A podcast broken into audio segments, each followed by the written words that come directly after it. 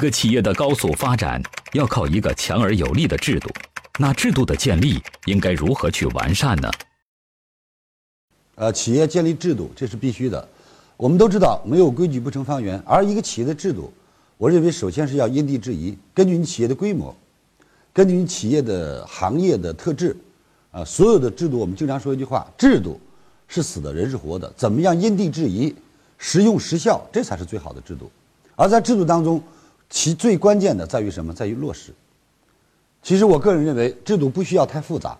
我们经常说，很多企业我们看到规章制度一大片，各种操作流程一大摞，那就像四库全书似的那么丰富。然而，当我们真正去问那些员工的时候，员工有多少知道呢？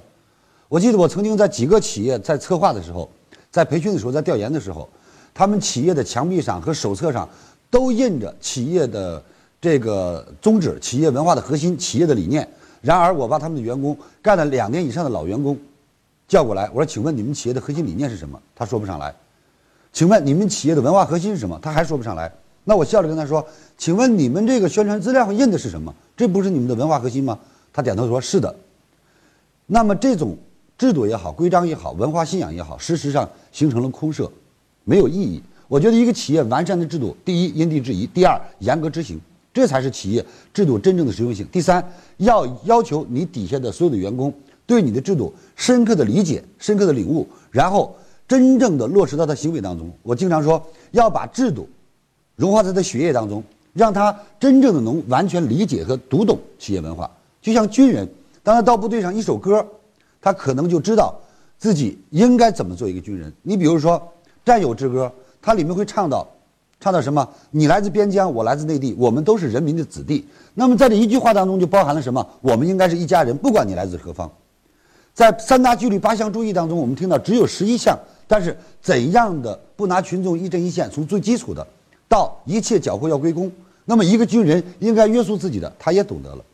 到一切行动听指挥，我们看到军人的条令条例并不是呃长篇大论，并不是这个我们看上去那么深奥，它非常简单。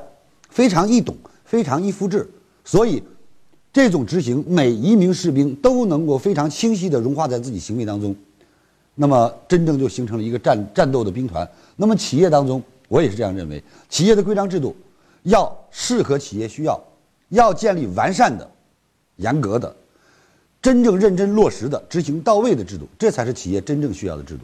所以每个企业都有自己属性，每个企业都有员工年龄的不同。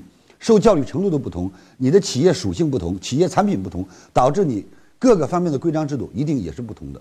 所以我想，呃，企业规章制度，第一是必须要建的，第二要适合自己企业，那么这样才是真正称之为企业的制度。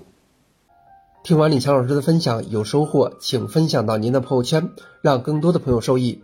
我是李强老师助理谢慧聪。如果您在个人成长、演讲口才、事业家庭等方面有困惑，可以添加微信。幺七六二五六二三九九六，领取李强老师的视频课程，视频课程更加精彩，让您有更多的收获。